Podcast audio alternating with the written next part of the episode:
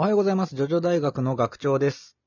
おはようございます。もたちのです。よっしゃ。えーと、ちょっと前に、えー紹介したお便りですね、の中に、まあ企画になりそうなものというかね、まあお答えしたいことがあったので、えー今日はそれやっていこうと思うので、ちょっと改めて読んでください。はい。では、読みます。えお願いします。えーはじめまして。え突然ですが考察してほしいことがあります。3部の最後の方で、ディオとジョータロウが謎パワーで、えー飛行していたことです。あの飛行は必要だったのでしょうか？また、どうやって飛んでいたのでしょうか？よろしくお願いします。とのことです。ありがとうございます。あーはいまあ、これはね、まあ、ジョジョ3部後半読んでるとなんじゃないんじゃいってね、びっくりするところではあるんだけれど、はいまあ、あの、お便り紹介の時とかね、あとまあ以前にもこう、ちらっと話したこともあると思うんだけど、メタ的な、えー、荒木先生の話になると、まあこれは、はえードラゴンボールに影響を受けたと、まあ、もたちのが、えー言ってましたけれども、うんはいちょっとまあ話してくれるその辺。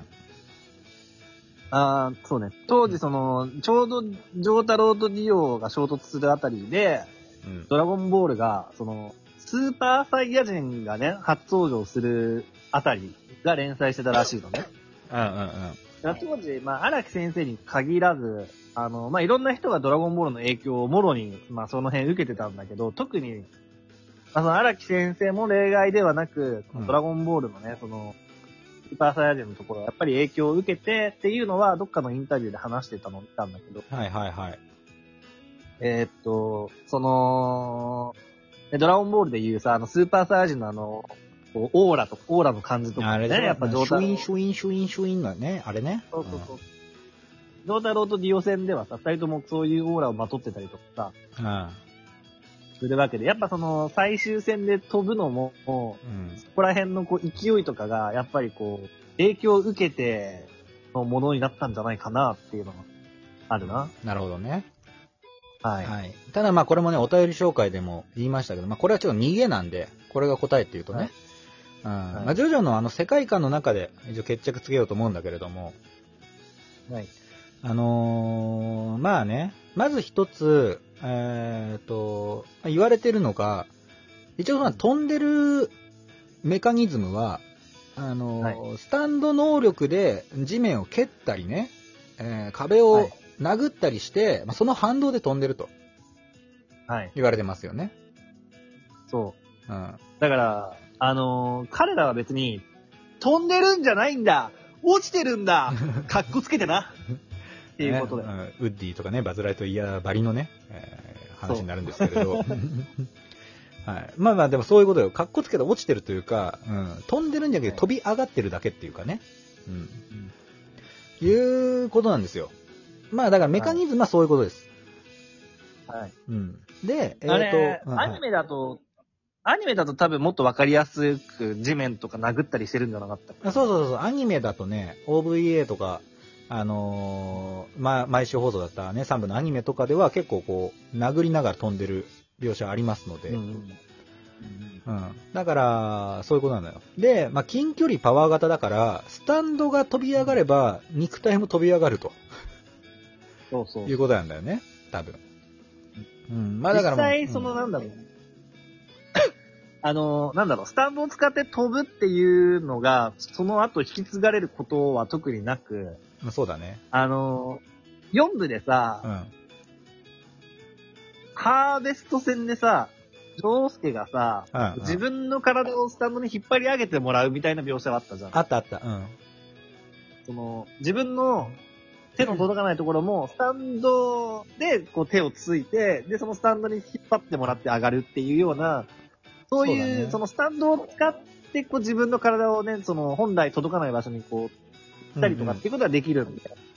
そうね。それはよくやってる。あの時はそう、ジョータロウとディオの、あの、テンションが上がってたんで、うんそそのね、アドレナリンが、ねそうアドレナリン、あドーパミンとかがブワーって出てる中で、やっぱ、あの、ポルナレフがさ、自分の体をさ、その本来、人の体重を支える力がないスタンドパワーのくせに、う。うん。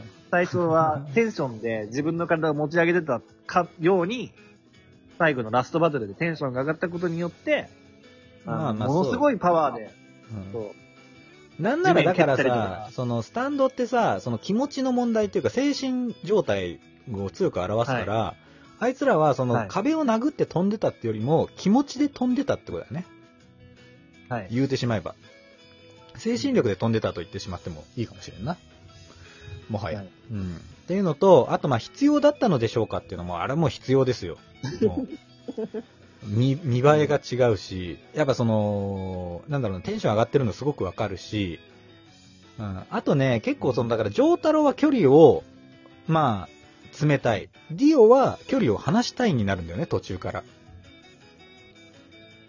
あれでも飛んでたあたりは逆じゃなかった？丈太郎が逃げてるんじゃなかっあー、そのパターンもあるね。あのー、ナイフ投げられたりしてるのはでもディオが、あのーうんあれでしょ、距離取りたいからやってるわけで。た。そうだはいはいはい。だからその、し なんだ、死んだふりの状態は、確かに丈太郎はね。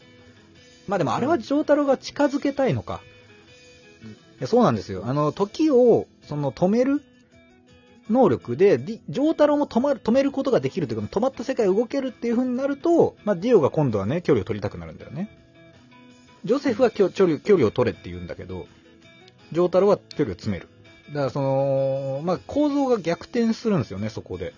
はい。だから、それをまあ最短でやるから、まあ飛んだり跳ねたりっていうのが、まあ行われるので、まあしょうがないと。はい。というのと、ねうんはいはなんかうん、なんか、はい。い。何？ありますか？あいいの？いや、あの、あれの時間って、その漫画だとすごい長い時間みたいに読めるけど、もう1巻以上使うのかな、なんだけど、あのすごい短い時間なんだよね。数分なんですよね。ジョセフが殺されてから、本当に数分数秒みたいなうんうん。えー時間なんで、まあ、いわゆるその、ほら、スラムダンクでさ、もうあと2秒がすげえ長いみたいなの。長いんだようんな。赤木の麻雀でね、積もるのにめちゃくちゃ時間かけるみたいな。一晩の物語で何十巻みたいな、そういう世界なんで、はい。本当に一瞬なんですよ。あの、飛んでる時間は。まあ、しかも時止まってるし。